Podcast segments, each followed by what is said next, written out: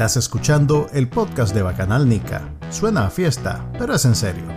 Manuel Díaz y Juan Carlos Ampie conversan con los principales actores de la política nacional, las personalidades de actualidad, ok, y con algunos brothers también. Esto es el podcast de Bacanal Nica.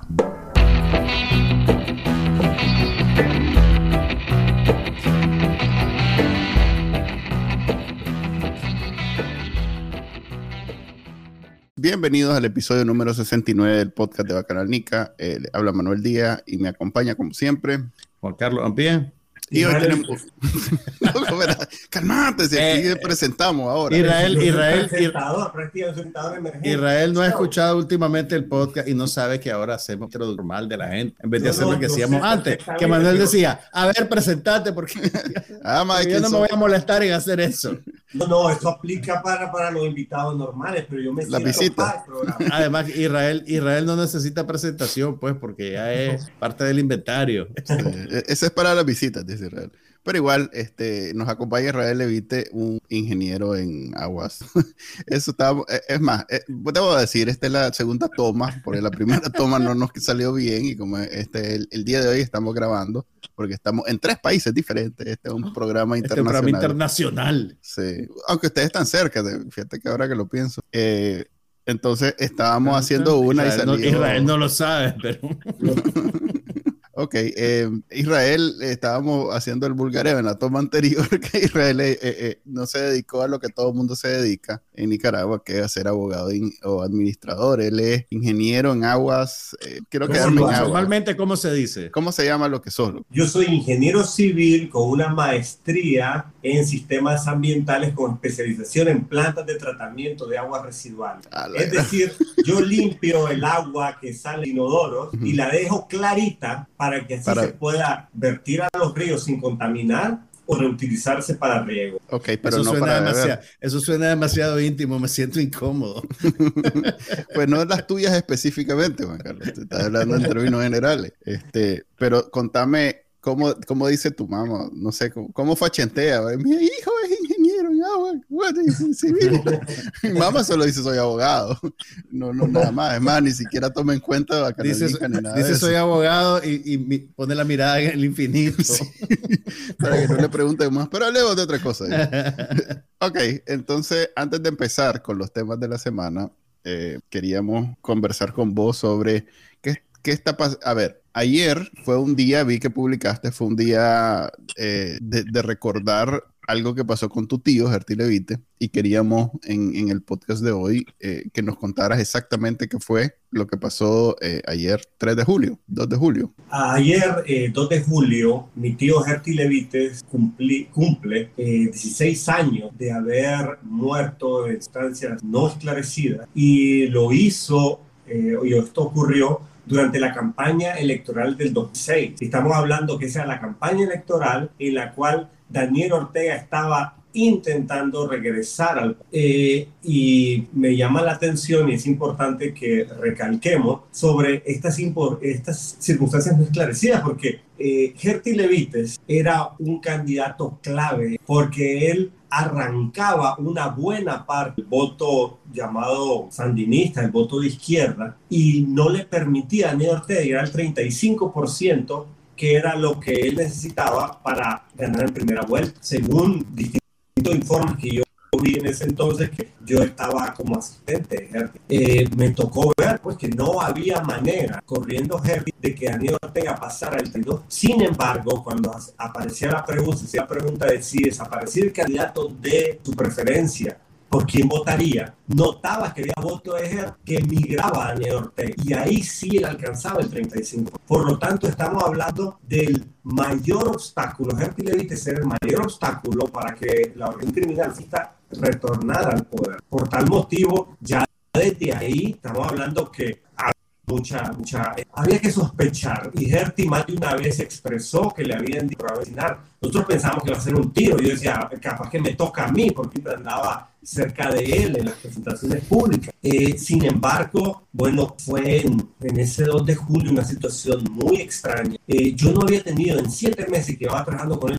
yo no había tenido un día. Sin embargo, ese fin de semana, viuda me llamó y me dice, Israel, tenés el día libre. Bien, le dieron libre a todo el resto de, unidad. Y ese domingo yo estaba en el centro y de pronto me llama mi primo que era vecino de la casa de Hert y mi primo escuchó una ambulancia al lado de Hert. Entonces él se le en el muro, o sea, se para unas cosas para ver al otro lado y me dice, vi que sacaban el cadáver de Hert y lo yo me dice, yo lo vi como que iba a muerto, pálido y lo metió en la ambulancia. Y luego él se asoma y el jardinero está lavando un colchón lleno de sangre. Y ya luego nosotros no, no entendemos lo que está pasando, nos vamos rápido al metropolitano Ahí nos estuvieron esperando como dos horas, que primero estaban en emergencias, que luego estaban en cuidado intensivo, hasta que mi papá se mete y encuentra a Gertie ya frío. O sea, parecía como que Gertie ya estaba muerto desde antes, pero simplemente no nos avisaba. Una situación muy extraña. Okay. Y luego, eh, obviamente, bueno, empezamos a pedir que se hiciera una autopsia para, para esclarecer a este tema de por qué había un colchón lleno de sangre, etcétera. Eh, se nos dijo, no, que Gertie lo había un pólipo que yo siendo asistente a mí no me lo habían avisado. Al parecer eh, no le quitaron un medicamento que él tomaba para la sangre, tenía una situación cardíaca, eh, lo operaron, lo dejaron abierto, tuvo una hemorragia interna y es esa la sangre que estaba en el colchón, al parecer, pero luego decían que el FAR eh, pedíamos esclarecimiento y nada, se bloqueó por completo el bobo autopsia. el, quizá el político más relevante en ese momento en Nicaragua muere en circunstancias extrañas y no se hace una autopsia. Y, y, y ahí algo importante señalar, Daniel Ortega no es que inició su dictadura en 2006, nunca perdió el control de la Corte Suprema. Sí, eso te iba a decir, que en ese tiempo no era Daniel Ortega el presidente, pero ya controlaba. Tenía uno. Siempre, desde los 80, que Daniel Ortega en más de 40 años teniendo un control total sobre Nicaragua, porque controlaba asamblea, o prácticamente toda la asamblea en ese momento, y además controlaba Suprema. Entonces, cuando mi papá empieza a hacer estas denuncias públicas, inmediatamente le cae un juicio por injuria de calumnia y una desaforación express, porque mi papá en ese momento era diputado suplente, y le cae una desaforación express y luego a mí me meten unos cargos de, que yo era terrorista y no sé qué vaina. Entonces, de pronto ves como eh, cuando la familia empieza a hacer preguntas, tenés todas estas instituciones que empiezan a irse encima de diario. Ok, eso, eso tiene cara bastante de, ser, tiene bastante cara sandinista, todo eso que estás describiendo, eh, es como el modus operandi de, los sandinistas. Te voy a pedir, tengo más preguntas, pero te voy a pedir que recargues la, pestaña porque de nuevo estamos con el problema del audio. Solo recargarla y ahí ya te volvés a entrar sin ningún problema, como que estás recargando la página. Me llama la atención, en efecto, que no estaba Daniel Ortega en el poder todavía. O sea que... Sí, pero igual pues ejercía el control total. Eh, interesante cómo el, camino del control total de Daniel Ortega no empezó por la presidencia. En eso sí tiene algo de, no sé, de genio maquiavélico que él vio en, la, en el Poder Judicial su entrada para el control total. Es más, yo, yo diría que cuando ganó la, presidencia ya era como la última etapa. Él armó todo para primero eh, con, a ver, tener el, el Poder Judicial, después el Legislativo, cuando logró... A ver, la jugada fue, el Poder Judicial... Me, gustaría aclarar algo, no es que lo armó, es que no lo desarmó, es decir, Correcto. que es un aparato actorial, 80 pues lo era. Pero cuando pierden las elecciones, esa amenaza iba a mandar desde abajo, pues era a sabiendas de que tenía una serie de fichas controlando la policía, controlando el ejército y además infiltrando a un montón de gente de la seguridad del Estado precisamente para que controlaran las leyes. Gente que tomó cursos express para meterlo a jueces, para meterlo ahí a, operadores en lo que era la corte, además de elegir magistrados. Y aparte, siempre más de un tercio de la asamblea y fuerzas de choque en las calles. Entonces, es mentira. O sea, Daniel Ortega nunca realmente ha perdido el poder. Sí, él decía, yo gobierno desde abajo. Creo que la diferencia, lo que lo diferencia de la falta de escrúpulos siempre ha sido en él un, gran, este, una gran virtud, eh, con muchas comillas alrededor de virtud, porque es lo que sucedió en el 2018, cuando en el 2018 él estaba con un pie afuera, porque realmente fue una revolución, una insurrección gigantesca. Esa madre de todas las marchas fueron más de 500 mil personas en la calle. Eso nunca Nicaragua ha visto, ni antes ni después. Creo que lo único que se le compara es la venida del Papa Juan Pablo II. Lo único. Israel, ante, ante esa indefensión en el caso de, de la muerte de Herty, ustedes eventualmente llevaron el caso a,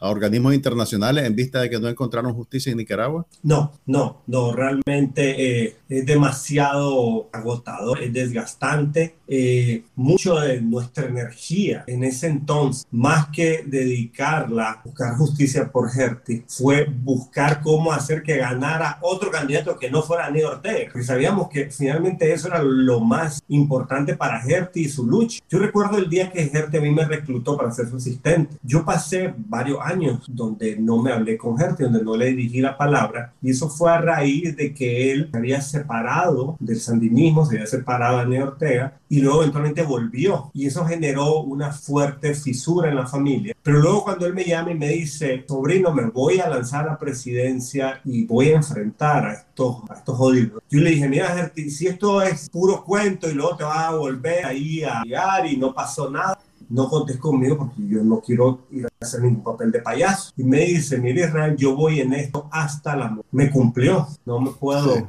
no puedo quejar del viejo. Me acuerdo eh, todavía, cuando hablas de cómo te hablo, me acuerdo cómo hablaba. Fíjate que, que, particular. Herty era alguien que nunca se te olvida cómo habla, cómo se expresa. El carisma de ese señor era cosa seria. Dale, continúa, te interrumpí, perdón. Sí, sí, no, no. Herty, Herty definitivamente un político que se extraña, sobre todo ahora. Y uno dice que, que, que, increíble, pues, que en Nicaragua teníamos, pues, eh, de pronto, eh, cuando disfrutamos de democracia, teníamos distintos candidatos. En esa elección del 2006 teníamos cuatro candidatos. Y, y vos veías a un Gerti Levites que era accesible a los periodistas, que hacía bromas, que era alguien que, que vos podías sentir que realmente eh, estaba en afán constructivo por Nicaragua. Y, eso es algo pues que, extraña tanto. ¿Sabes cuál fue el punto de quiebre de ese, de ese distanciamiento final que tuvo el sandinismo? ¿Lo podés compartirlo incluso si lo sabes o no? Eh, desde, ok, yo de niño siempre atestigué la tensión interna en el sandinismo, porque de una u otra manera, bueno, mi, mi papá eh, era militante sandinista, hasta que en el 88 al frente a su militancia, pero digamos que yo podía, de pronto yo le decía a él como niño mi hermano le decía, ¿qué es la revolución habla que todos tenemos igual? ¿Por qué eh, Tomás Borges tiene más de 30 carros en Sion? Y entonces me decía, eso es diversionismo ideológico. Ah, pequeño, bien pequeño burgués, pues. Esa, sí, esa pregunta. ¿De dónde sacas esa idea? De seguro esa música que oíste.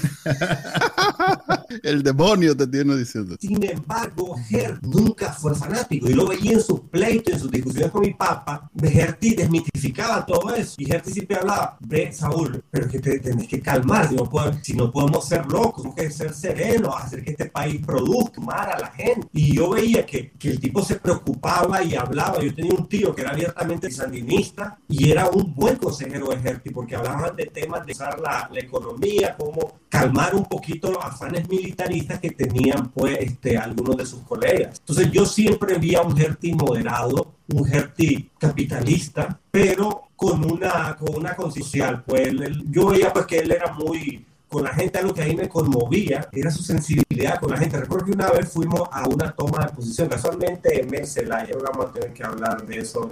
wow. La, la condecoración que le dio acá. Entonces, nos vamos a meter ahí, toma de posesión de Mercelaya. Y Gerti está en una, sí, está conversando con un grupo de gente muy encumbrada. Había como tres Nobel, porque estaba la Chua ahí, estaba no sé quién, estaban como tres presidentes, creo que hasta el malo estaba así todo fue una eso fue, eso fue, te voy a pedir que volvás a recargar porque otra vez tenemos el problema, pero solo quería eso fue en el 2000, ¿cuánto? Fue el 2006. Ah, no ha cambiado mucho el panorama político. En, en, realidad está peor. Sí, estás hablando ha cambiado para mal. Estás hablando de mucha gente que todavía pues la, vemos, la conocemos, está vigente. Dale, porfa, Israel, recarga la pestaña solo para que se comparta, ¿cierto? Y, y que, bueno, ya eso no tiene nada que ver con el tema, pero lo de la Rigoberta Manchú siempre me ha llamado la atención como ahora ya no es tan... Pero bueno, dale, seguí, Israel. Ya no están Manchú.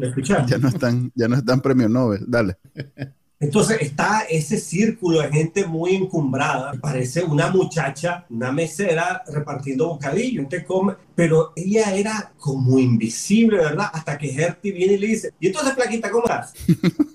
Entonces, mientras le da el bocadillo, le habla así como, hola, que no sé qué, pero de una manera tan cálida. Y a mí eso me conmovió porque realmente él tenía muy claro que el valor de los seres humanos, más allá de, de, lo que tengan de bienes materiales, de los puestos que ocupan, etcétera, para él toda la gente contaba. Y esa es una lección, pues, de, de, de humildad que, que realmente, pues, yo valoro mucho y, y parte de, de, las mejores cosas que atesoro en mi experiencia. Qué diferente sería Nicaragua si Gertie no hubiera muerto. ¿ah?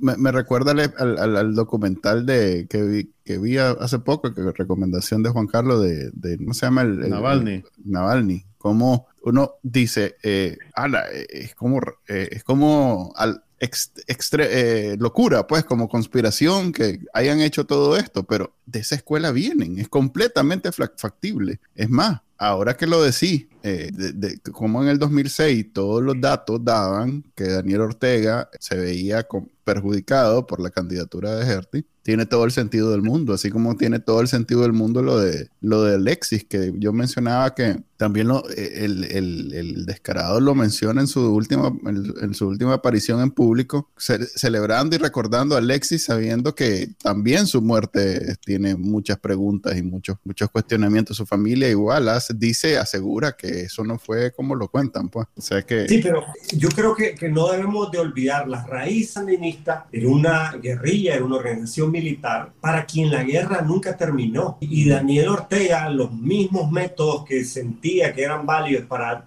derrocar a Somoza, creo que él lo interiorizó y consideraron que, era, que eran válidos y que son válidos para mantener.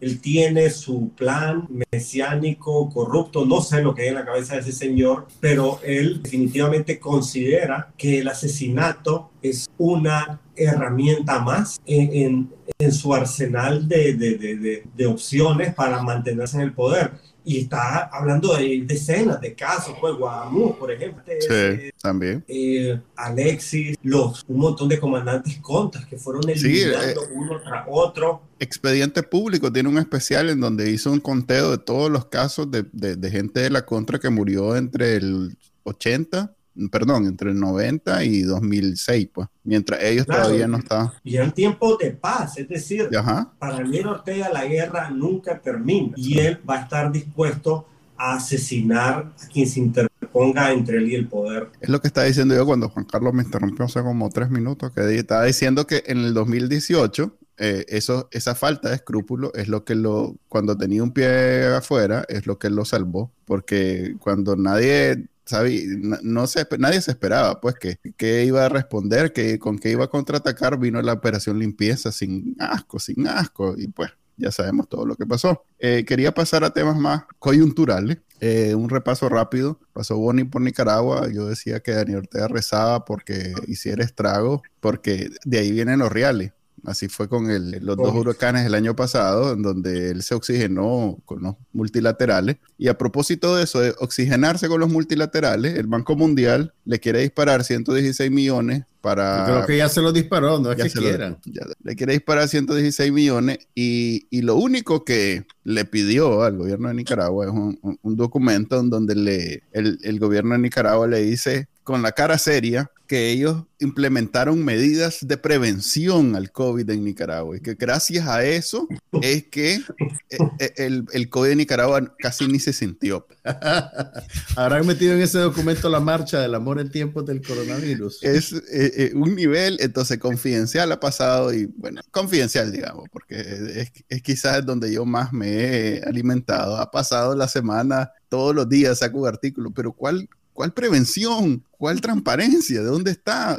Es más, sacaron, yo hice después un artículo sobre los precios de la, de la vacuna. El MAE lo que hace con ciento y pico millones que le dieron la vez pasada para el COVID, lo que hace es que le compra a, a, a, precio de... Pues, ahí está el pocillo. El tarro, ahí está el tarro, ahí está el tarro. El pocillo de Israel.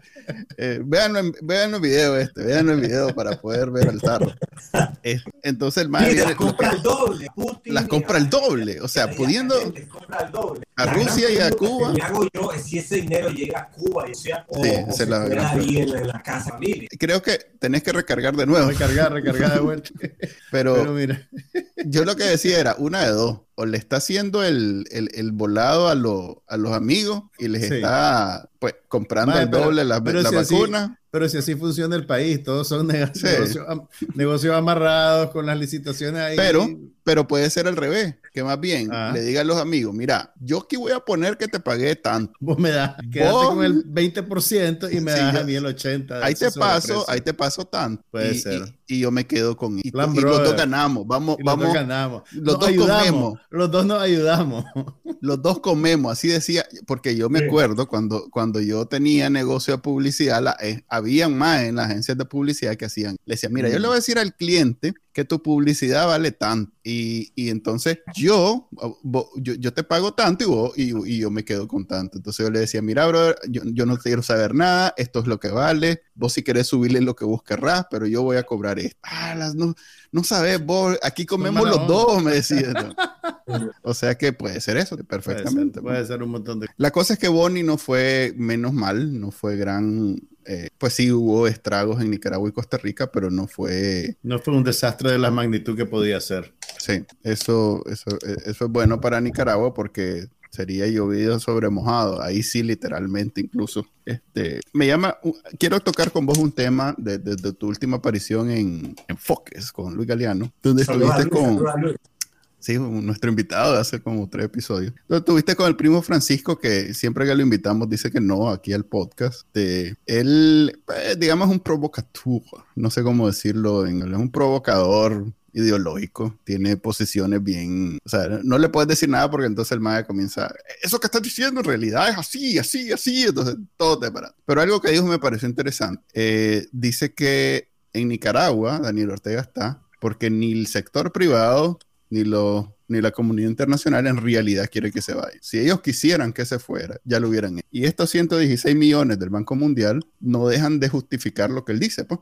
Y lo que estuvimos hablando la semana antepasada, no sé, del BESIE, que se reunió con el COSEP y que no sé qué, también nos dice lo, mismo. O sea, que el, sector privado, o sea, el gran capital, eh, digamos que no quiere paralizar el país y hacerlo ñaña para que Daniel Ortega se vaya. Entonces, ¿qué piensan de eso? ¿Qué piensan de esa posición en donde eh, si realmente lo quisieran, si realmente lo quisieran, eh, ellos tanto la comunidad internacional con esos financiamientos como el sector privado con la economía funcionando, podrían eh, hacer imposible la estancia de Daniel Ortega en la presidencia. Mira, yo, creo que la comunidad internacional, al final de cuentas, el problema no es de ellos. Y el, yo asumo que el razonamiento que ellos tienen es, si cortamos estos financiamientos que en papel tienen que ver con cuestiones de, de, de, de asistencia de urgencia, de salud, de cuestiones así, básicamente Nicaragua se deterioraría mucho más, entonces mantienen ese tipo de inversión, eh, pero realmente pues el problema de, Daniel Ortega es el problema de los nicaragüenses, en este caso. ningún país de la comunidad internacional va a decir, ve, vamos a resolver Nicaragua, vamos a dedicar, vamos a poner tropas en, línea de fuego para enfrentarse con un dictador que tiene el monopolio de la fuerza, para sacarlo porque tiene un problema humanitario los nicaragüenses. Eso no, no va a pasar. Eh, y, si, si nos, y si nos devolvemos a las dinámicas intervencionistas de las décadas anteriores, eso realmente ya está en desuso. O sea, para bien y para mal eso está en desuso. O por lo menos no va a suceder en el caso de, de Nicaragua, creo yo. Ahora sí, el sector privado pues tiene más cuota de responsabilidad Primero porque son nicaragüenses y porque están en el país y porque ya hemos visto que hay ciertos avances de, de, de buscar acomodos, pues como esa entrevista desafortunada que dio el presidente César, Zamora. César Zamora hace un par de semanas, donde en un lenguaje bastante difuso tiraba los conceptos de perdón, perdón y tenemos que perdonarnos, pero nunca dijo exactamente quién va a perdonar a quién y por qué. Eh, entonces queda flotando en el ambiente y todo el mundo termina de llenar la idea a como, a como le conviene, pero sabemos más o menos a, a qué se refiere, pues. Por lo menos eso es lo que yo pienso, ¿no? Israel? Eh, vamos a pensar como, como probablemente piensan distintos actores y poderes fácticos, pero para hacer este ejercicio primero tenemos que quitarnos cualquier ápice de moralidad y ética. Mm. Dicho esto, ¿qué quiere Estados Unidos? ¿Qué es lo que le importa a Estados Unidos y Nicaragua? Que no lleguemos. O sea, a veces esa e, e, esa visión arcaica que el feminismo del imperialismo como era a principios del siglo XX, pensamos que todavía está vigente, pero hay varios conceptos que ya están obsoletos porque las economías han cambiado, los recursos naturales, o sea, sembrar bananos en Centroamérica. reiniciate, reiniciate. La verdad es que ya lo hacemos rápido. Sobre la marcha. Ok, dale. Bueno, voy a retomar. Eh, como les decía, las cosas han cambiado mucho. A veces eh, insistimos en una en mantener una óptica de, ese Estados Unidos imperialista de los siglos XX, del siglo XX, cuando eh, la economía era distinta, cuando Banana Fruit Company era relevante, Banana América era importante. Pero ahora, en realidad, lo importante es la industria del conocimiento. Y si hay algo de lo que nos está haciendo falta en, en Centroamérica, es precisamente eso, conocimiento. Entonces, no es esa tierra, ese botín tan apetitoso para los gringos como a veces el comandante quiere hacer ver. Eso no es verdad. Lo que más le interesa a Estados Unidos y Nicaragua es no me lleguen más. A Centroamérica lo que más le interesa a Nicaragua es dejen pasar los camiones. explico? Sí, sí. Los camiones, con los camiones, ¿verdad? Que eso quedó claro en el 2018. Sí.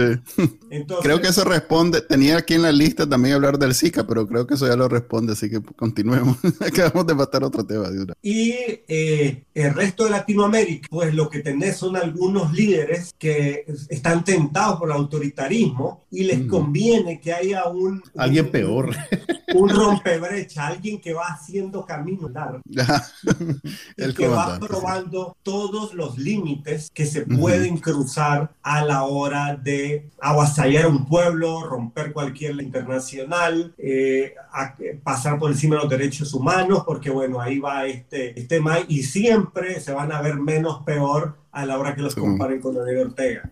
Así es. Entonces, y por último, tenés a un sector privado en Nicaragua que lo que le interesa y siempre le ha interesado, pues, hacer billetes. Que o conservar los que ya tiene, pues, conservar los que ya tiene. Y conservar lo que ya tienen. Tienes toda razón, a pesar de que el empresariado en Nicaragua actualmente más bien parecen sucursales de la DGI porque a lo que se dedican es simplemente a recoger impuestos para dárselo al gobierno, pero al menos no, les, no los expropian, no les quitan. Entonces, en este juego de no perder tanto, ellos lo que tienen que hacer de pronto es agachar la cabeza como, como hacemos la mayoría de los nicaragüenses. Tampoco, o sea, él tiene una enorme responsabilidad porque tiene un liderazgo y ayudaron a apuntalar este sistema. Pero tampoco puedo decir de que los empresarios del COSEP sean nicaragüenses especialmente eh, cobardes. Están actuando como actuaríamos el 95% de los seres humanos si tuviéramos mucho que perder como tienen ellos. Yo sé que es controversial lo que estoy diciendo, pero Sí, sí, no, es, eh, eh,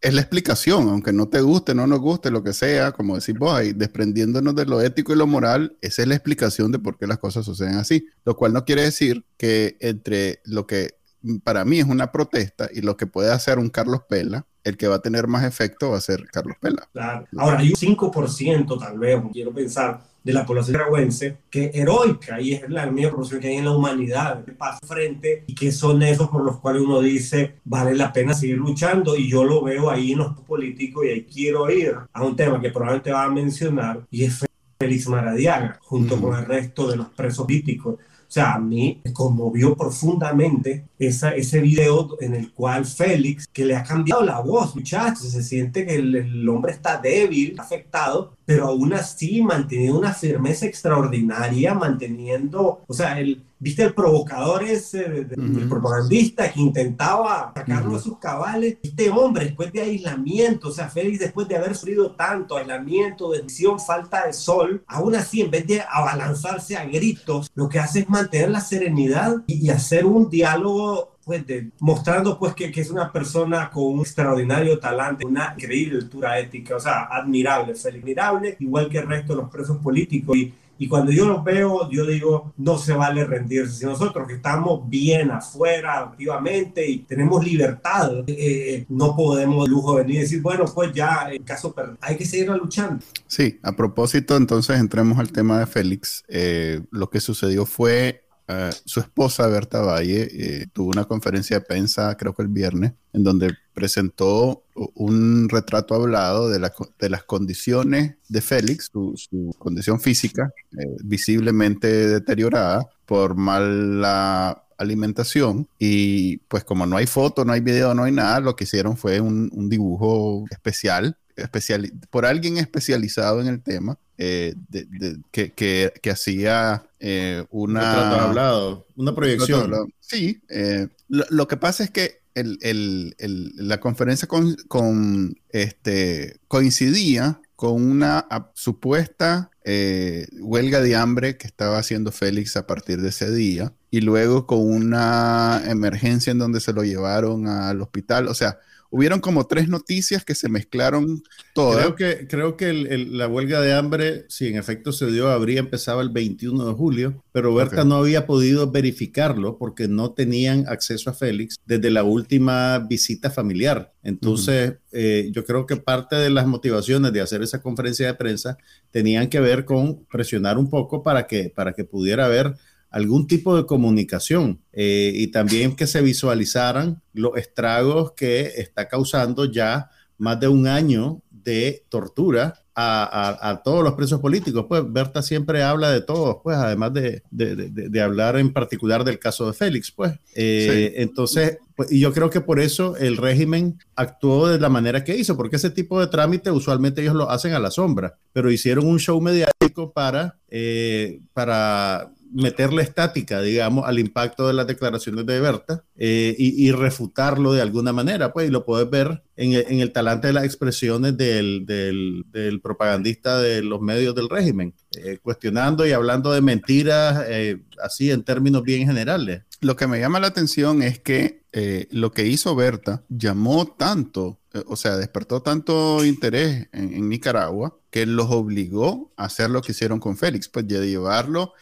A, ver, todavía no estamos claros si esa. Y hacerlo público, y hacerlo público, porque esas cosas usualmente las hacen a puerta cerrada. Eh, lo que quiero decir es que perfectamente hubieran podido eh, hacerse los locos como normalmente lo hacen, y, lo que hicieron en realidad fue inventar una aparición en la corte. En, Cambiar la narrativa. Tenían que cambiar la narrativa. Pero, o sea, ¿qué, botón apretaron? ¿Qué botón apretó Berta que los puso en, este pánico que tuvieron que hacer todo eso? Me llama mucho la atención porque normalmente han habido campaña tras campaña tras campaña en donde ellos se mantienen sólidos y fuertes en no presentar a los presos políticos en, cámara. Pues. ¿Qué, fue lo que hizo la diferencia? Hay una duda razonable. Tenés que recargar, recargar, recargar. Fíjate que pues, es interesante lo que, lo que vos decís y me cuesta darte una respuesta. Sí, que no sé exactamente qué. Mira, lo que pasa también, el, el, el retrato que presentaron es, es, dramático. Pues, y aunque sea un retrato, te da una idea bien gráfica de los estragos de lo que el régimen de tortura le está haciendo a esta gente. A ver, Israel, probemos. No fue peor, bro. ok. Vamos, a hacer Un, GoFundMe para comprarle equipo a Israel. Unos audífonos. Dale, Israel. Hola, hola. No se escucha. Ahora no se escucha del todo. Por lo menos ya no está la, la, Bueno, no hay audio del todo, pues, pero.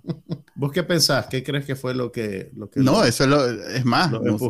Es pasado, es pasado desde que los más sacaron ese video y la foto, porque lo primero que hicieron fue sacar esa foto. Sí. Eh, y después sacaron el video. Lo que hasta ahora se me ocurre es que por alguna razón, em, eso pues, eh, tocaron, Berta, o, sí, Berta, tocó el botón indicado. ¿Cuál es ese? Más bien me pongo a pensar en términos de tener ese, esa herramienta para el futuro. ¿Cuál fue ese botón? No lo tengo claro.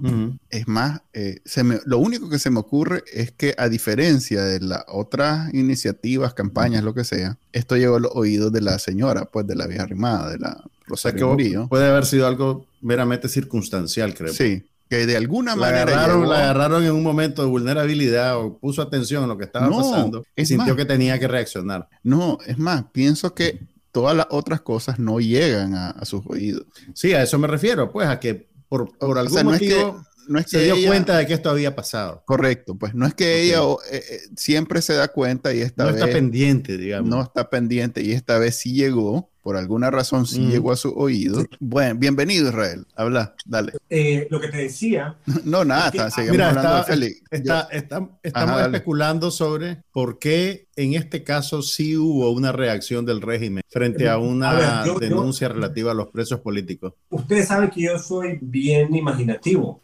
Y, por ejemplo, yo tengo una duda razonable sobre la fecha de estos videos. Es decir, eh, Berta en un momento entiendo que su primer impulso fue decir, estos no son de ahorita. Creo que cuando Aparte- aparecieron las fotos inicialmente dijo Sí. eso. Aparte que las condiciones climáticas, se muestra un día soleado y los últimos días no han estado soleados. Luego la vi como no tan segura del asunto y yo la entiendo. O sea, qué duro debe ser para los familiares de los presos políticos estar lidiando con tanta incertidumbre porque Es que eso, finalmente... esa es parte de la estrategia, porque cuando sembra esa duda, haces que el interlocutor empiece a modificar el mensaje, pues porque no sabes exactamente qué pasa y esta gente florece en la duda. El, el- Claro, el entonces, régimen, quiero vos- decir. Vos no terminás de saber si estas imágenes fueron de ayer, de antier, de hace 15 días o de hace tres meses. No, yo, yo no lo sé y no, no encontraba a nadie que, que, que me constate nada todavía porque ni siquiera hay abogados defensores. Porque si, si te fijas, está en un proceso, una especie de, Sí. de, de de audiencia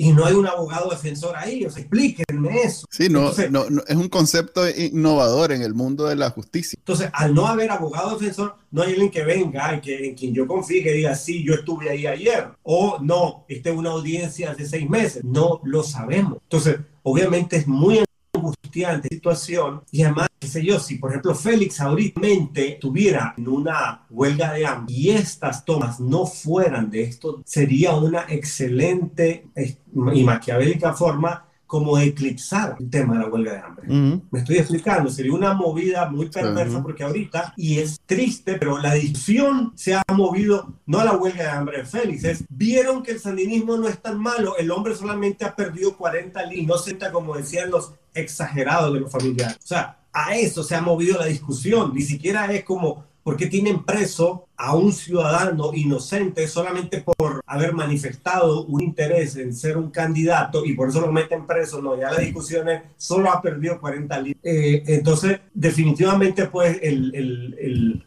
el régimen, la dictadura, tiene ahí su- sus videitos con los cuales juega y los saca en el momento apropiado. Este podría ser Eso es diversionismo. apropiado, Eso es- entre comillas, es si diversionismo. efectivamente, si Félix efectivamente hubiera iniciado una huelga de hambre, la carta del video era el momento. Mm, Ese es tal vez, mi tal vez es eso. Yo estoy pensando solo en lo que hizo. Insisto, aquí no Eh, nos al queda final de- que jugar a la especulación Sí. y, y, y un lugar para especular que el blog de Bacanal Nick, digamos, uno puede hablar con mucha soltura. Orden. se podría- Podcast, el podcast. El podcast. Tenés razón, tenés razón. Eh, en realidad puede ser más bien una, una, una táctica para eh, minimizar cualquiera, cualquier plan que tenga de Félix o los presos políticos en este momento. Y nosotros estamos como pensando que es una respuesta eh, muy desproporcionada de lo que estaba haciendo Berta. Puede ser. La verdad es que el problema aquí es que no tenemos información, que ellos controlan la información y como dice Berta y dice el resto de familiares de presos políticos, todo esto se resuelve si dejan entrar a, la- a la- a quien sea, a la Cruz Roja, al CEN, bueno, el CENIT ya no, pero a quien sea, a quien sea que Al- dejen entrar Al que quedó de repuesto del Nuncio. a- al que sea. Pues, puchica, a estas alturas hasta eh, que, que lleguen los medios de, de Daniel Ortega, de su familia, pero que hagan una filmación en vivo con, con un periódico como Los Secuestradores. Para saber que en realidad de ahorita ya es una ganancia. Pero ¿Cuál ni periódico? eso. Ya, ya no hay periódico, man. ya no hay periódico. Que- Es cierto. Ya no hay periódico impreso. En, en Nicaragua te secuestran y no tenés con qué demostrar tenés- qué día es. Clase, qué triste. Ok. Em, eh, la, la- la conclusión de este tema es que debería de haber una visita de alguien que pueda comprobar el estado de salud de los presos políticos. Esa es la lucha que se, en este momento es la, es la batalla, no la, no, no la guerra, pero es la batalla que deberíamos de estar empujando para que se logre. Eh, en la ONU vi que sacó, hay una oficina de, de presos injustos, algo así, detenciones eh, que no son justas, algo así, una, una oficina que de viaje, ajá, detenciones arbitrarias, una oficina que de viaje este, debe ser rico trabajar ahí. Bueno, lo más sacaron una lista de gente que, que, deberían de estar, no deberían de estar presos en Nicaragua. Sacaron una lista de 13 personas. 13 de, los, de los 180 presos políticos son 13. Pero mira, eso pues, que no tiene, que tiene cero efecto en el mundo real. Cero, nada. Pero todo suma más, todo suma. Okay, probablemente esas 13 personas son los 13 casos que ellos han podido sustentar de la manera más eh, minuciosa. Entonces, dale el beneficio de la duda. Si, si no metieron en esa lista al pobre campesino que está preso 13 años por haber hecho eh, delitos de ciberdelito, pues sin tener cuenta en Facebook ni Twitter, solo saber usar un teléfono de esos viejitos de, de, botoncito. Si él no está en esa lista, no es eso. Mira, no sé si está en esa lista, pero esas cosas son papeleos legales, ¿me entendés? Entonces tiene que estar, no, no sé, pues el nivel de, de, pruebas que tienen que recopilar para hacerlo. Ok, hablando de estamos claros que vos no les das, no les das ni el beneficio de la duda. A eso hablando de eso, eh, quería hablar rapidito, rapidito de lo del Zika. Eh, Nicaragua tenía ya varios años de, tener... Eh, creo que era un año más. Pues meses. Pues. Un año y en ese año presentaron creo que tres o cuatro candidatos. tenían que poner a un secretario del SICA porque eso va saltando entre países. Y como Daniel es bien tiene sus mañas de dictador, entonces los otros países centroamericanos no le, querían aceptar el que él proponía. Eh, al fin le aceptaron uno, y yo no yo veo que los medios ahí andan este, en la campaña de qué barbaridad, que los países no deberían de aceptar y que no sé ¿Puede alguno de ustedes explicarme qué efecto tiene eso en el mundo real que podamos tener? ¿Por qué? O sea, ¿qué, qué, qué, qué ¿qué podemos ganar o perder con que Daniel Ortega ponga o no ponga un secretario en, el SICA? ¿Saben? Vos, que sos más centroamericano que nosotros, pues, porque yo, yo siempre recuerdo cómo vos tenías toda una, una tesis sobre la, eso, la unidad centroamericana, como eh, no solo en el aspecto político, decías, hablabas sobre cómo este, deberíamos de pensar en términos de Centroamérica y no solo de Nicaragua. Este, y, a la hora de pues, hacer negocios. Sí, a la hora de hacer negocios. nunca había escuchado a nadie hablar de eso. Más, es más, desde entonces tampoco te he escuchado a nadie más. Pues. O sea que tiene algún efecto lo que hace el SICA. ¿El SICA para qué sirve? Cuando yo hice la misma pregunta, eh, la respuesta que me dieron es, lo que pasa es que eh, estar en el SICA te ayuda a tener acceso a financiamientos con el BESIE. Si ya la que ahora tiene todo el dinero que quiere sí. no necesita la presidencia para... Entonces, mi conclusión de, cuando lo conté es que en realidad es más simbólico que otra cosa. A menos que hicieran lo que deberían de hacer, es expulsar a la dictadura del SICA y, no estarla financiando desde el BESIE, pero ya hablamos de ese tema estamos claros de que para los, de los otros países de la región, bueno, prefieren que los dejen seguir pasando ahí sus goles. Y lo viste con el presidente de Costa Rica. Sí. Que dice es, es que los presos políticos son una situación no deseable. Okay. es controversial el, ese punto. Y luego el títere de, de Mercelaya, digo, Xiomara Castro, dándole una condecoración, un premio de defensa a la democracia. Pero a la de ella. A la de ella. A ver, yo creo que esto esto ha sido no, no, no, en serio. sacado de contexto. esto ha, sido sacado de contexto. Lo que hicieron ellos fue agarrar el golpe de Estado en Honduras, que ahí sí fue un golpe de Estado, y sacar una lista de las personas que le agradecen porque ayudaron en algo. Y, la, y, el concepto, como no pueden decir, como nos ayudaron cuando nos sacaron por el golpe de Estado, dice eh, por este cosa a la democracia. Defender la democracia. defender la democracia. Entonces, es porque el señor ahí llegó en calzoncillo. O sea, eh, esa no podía poner, es que no, cuando yo andaba, cuando me sacaron en calzoncillo, el madre me dio posada. Me dio una bata. Me dio, una me dio donde dormir y, pude, pude después recuperarme. Eh, coincidió, hora antes incluso de, de, ese, de ese con, conmemoración, yo no sé cómo llamarle, coincidió con una diatriba del Chele Griffith donde sale hablando peste de los, de los hondureños. Pasa como media hora el más diciéndoles, come mierda, no sé qué, no sé cuánto ustedes nos ¿Quiénes son todo. para decirnos cómo debe actuar un Sí, yo hice un videito en Twitter y que se hizo viral. Pero si vos ves, si te vas al episodio de, de, ¿cómo es que se llama el programa? Bueno, da igual. Sin fronteras. Sin fronteras. Entonces, si te vas ahí, vas a ver cómo el maje se le sale el, coyote que tiene dentro porque dice, ¡ay, te da de comer! el, comandante te ayuda, te, da trabajo, te da reales, te da esto, te da lo otro, y vos venís y le, y le, y le decís cosas, le reclamás o le, o, le criticás su forma de, gobernar. Entonces el maestro... ¿Qué, fue lo, que criticó? Porque yo entendería que el, régimen, el, gobierno de Xiomara Castro debería de sentirse indignado. El Ortega está agarrando a un montón de cómplices narcotraficantes de mm. Ok, entonces el, el Chile estaba reaccionando a las críticas de los diputados hondureños Exacto. que decían que era una barbaridad que Nicaragua estuviera alojando a estos sujetos. Pero lo que pasa también, al hacer eso, Daniel Ortega le está solucionando un problema a Xiomara Castro, porque entonces ella no tiene ahora que lidiar con judicializar a estas personas y, y tiene su propio arreglo, me imagino, para poder gobernar con la herencia de, de, Juan Orlando Hernández, digamos, pues con el movimiento político que ahora debe de querer rehabilitarse pues, ante los ojos de los hondureños. Seguro estos diputados que están haciendo las críticas están pichando su juego, pues no necesariamente están en función de lo que le conviene o no a Xiomara Castro. Entonces, exactamente. lo raro es que eh, eh, el sandinismo haga la conexión entre una cosa y la otra y le caiga encima tan, de forma tan virulenta al gobierno de la señora, pues quién sabe, quién sabe, pero el punto es... Tal vez fue, tal vez fue un cachinflín que, que dejó ir sin saber que venía la conmemoración, que venía el premio, para el comandante en dos horas, en dos horas.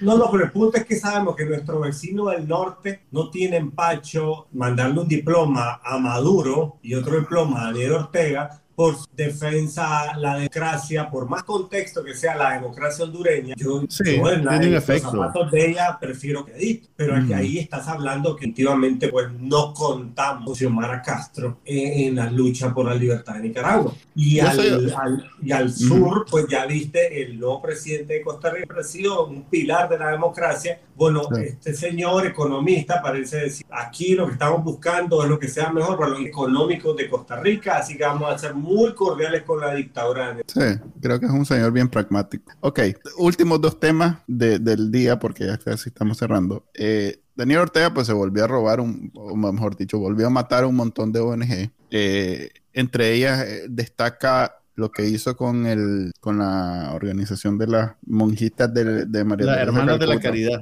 Las hermanas de la caridad en Granada, que, que le mandó policía en un, en un exceso de, de son, son, seis, seis señoras, pues son, son seis monjas las que quedan ahí, que me imagino que lo que están haciendo ya cerrando pues la casa, pues, y, haciendo las cosas operativas que tienen que hacer para poderse ir. o sea, es un nivel de, o sea, yo veo como que este maje ya el, el, el, había antes un criterio para subir el volumen de la represión y bajarlo, como que ese ya se acabó, ya ese filtro ya no existe y ahora no, no, tiene eh, ningún problema con que todo el, todo el tiempo tenerlo en alto, pues porque lo último que supimos relacionémonos ambos temas, es las alcaldías que estaban en manos de, de, de, de, alcaldes de C por L, Ciudadanos por la Libertad, que simplemente se las se las robó.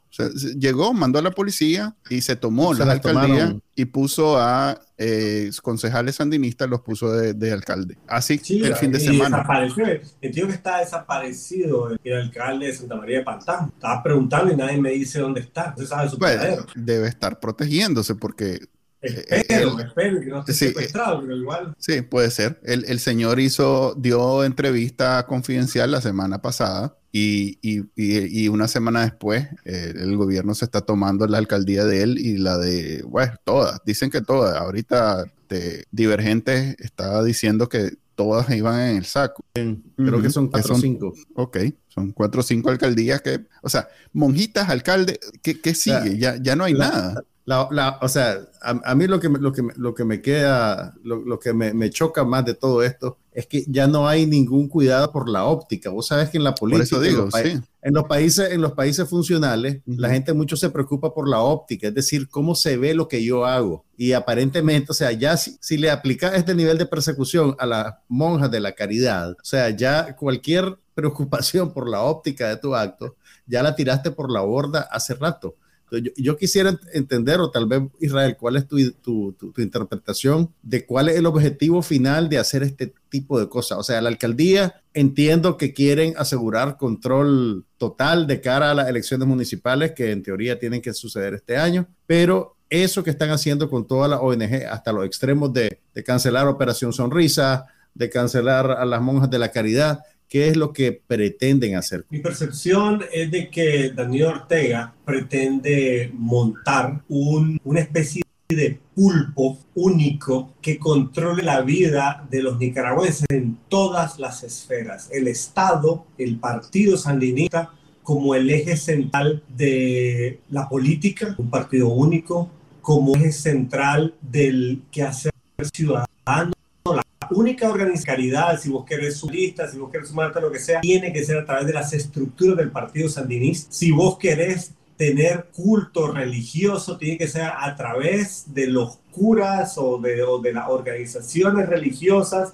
auspiciadas por el Partido Sandinista. Una especie de centralización completa de, de lo que es el, el, el, individuo en Nicaragua. Algo muy similar, diría yo, ocurre en Corea del Norte. Sí. Y no estoy seguro que, que ningún otro país de Latinoamérica haya llegado a la organización. Y yo hablo con gente, cosas que le cuento, que ocurre en Nicaragua, que aún a ellos. Y, y Daniel Ortega en este... Sí, probablemente Cuba nada más. Habrá, habrá, habrá que estudiar el, el, el, caso, habrá que estudiar el caso, tal vez, pero yo creo sí. que esto sobrepasa Cuba, sobrepasa en muchos aspectos por lo que he hablado con sí.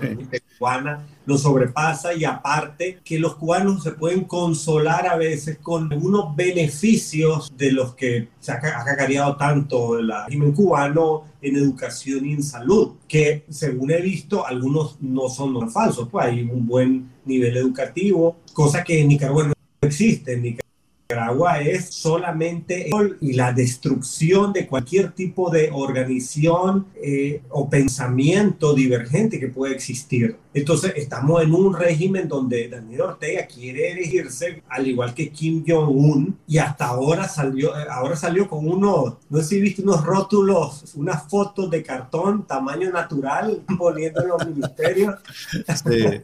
no, pero, pero mira, la, la, comparación con Corea del Norte realmente no es exagerada. ¿Sí? No, Corea no. Del Norte también tiene sucesión dinástica de la familia del amado líder Kim, los descendientes de Kim Jong-un, pues. Y es básicamente lo que están construyendo en Nicaragua. El otro día estaba, eh, un, un, había un partido en, en, Costa Rica de fútbol y el, el, equipo no podía salir de Nicaragua porque no le habían pedido permiso al comandante. Una cosa a la puchica. Eh, y eso que no, no tiene nada de político, pues. O sea, no es que son azul y blanco, van a sacar una bandera. O, Nada, nada, nada, no, no, no había controversia. El, sí, el, el, fútbol está totalmente cooptado por el, A, además, por régimen. Sí, entonces, pero no le habían pedido, o sea, una cuestión de mero trámite, pues. O sea, no es una visa, no es un, no es un permiso, es pedirle permiso al, al jefe, al patrón de la, del dueño de la finca. Pues. Kim, perdón, Kim Il-sung, el amado líder es Kim Il-sung, sí, que es el, abuelo, el abuelito del, del, que está ahorita. Ok, en ese bonito y, sentimiento. Y, no, que nada de bonito sentimiento, que ahí queda una, una pregunta importante en el aire, o sea, es decir, Uh -huh. Corea del Norte es un ámbito cultural totalmente distinto al de Nicaragua y, y, y geográficamente y todo sí, no. es muy diferente. La gran pregunta es, ¿es posible no. implantar con éxito un sistema al estilo Corea Mira, del Norte? No, no, sé si es no sé si es posible, pero Dios sabe que lo van a intentar. Sí, ese, Dios sabe que lo están intentando. Lo van a intentar. Otra, Ajá. Y la otra pregunta que seguro audiencia se está haciendo en este momento y es el bonito sentimiento que debe estar suplicando. ¿A dónde a conseguimos un tarro como el de Israel? no. sí, parece ser. La pregunta es, ¿qué se supone que podemos hacer para detener este plan? Porque brother, vos ves Corea del Sur y ves Corea del Norte, decime a cuál te parecer. Y entonces, este, de pronto, pues, eh, eh, nos quieren implantar un modelo totalmente nefasto, detestable. Y parece el compañero comunicador que monitorea este podcast dice Corea del Norte, Corea del Norte.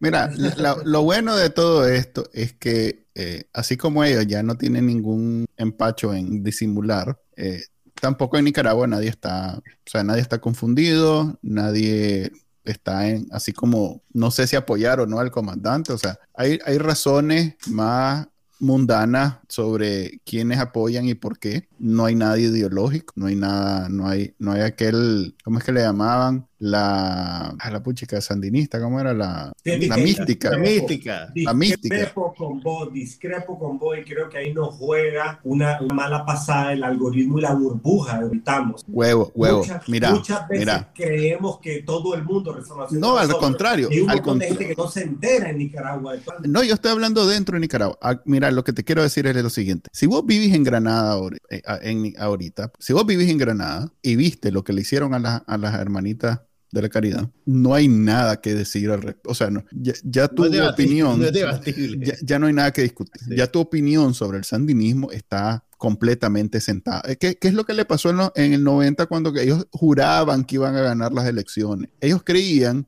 que todos estos este, casos locales no lograban conectarse y que si mantenían el discurso en barricada y censurando la prensa y esto y lo otro, la gente iba a tener una idea, eh, iba a tener la idea que ellos regaban a través de su discurso y su propaganda. Pero pesa mucho más lo que pasa localmente. Para el nicaragüense pesa mucho más. Entonces, todas estas alcaldías que se están robando, todo esto, incluso sandinistas que los están echando presos, los están reprimiendo, dentro de su partido, las ONG que están eliminando, todas estas ONG, ¿te imaginas toda la red local que tienen en Nicaragua? Todas las oficinas que se están cerrando, sandinistas mismos que llegaban a quién sabe qué ONG a que les resolvieran un problema, ya no existe la oficina. O sea, todo esto que está sucediendo está, por un lado, decimos, ellos ya, ya no les importa, ya, ya, no hay, ya no hay óptica que, que cuidar, pero también los nicaragüenses en todas esas localidades eh, ya no tienen nada que discutir, pues ya no hay nada que, ya no están en, en- en la línea de si el comandante, si el imperio, si esto y si lo otro. El señor está haciendo ñaña el país y me está afectando a mí en mi reparto, en mi municipio, en mi comarca y ya.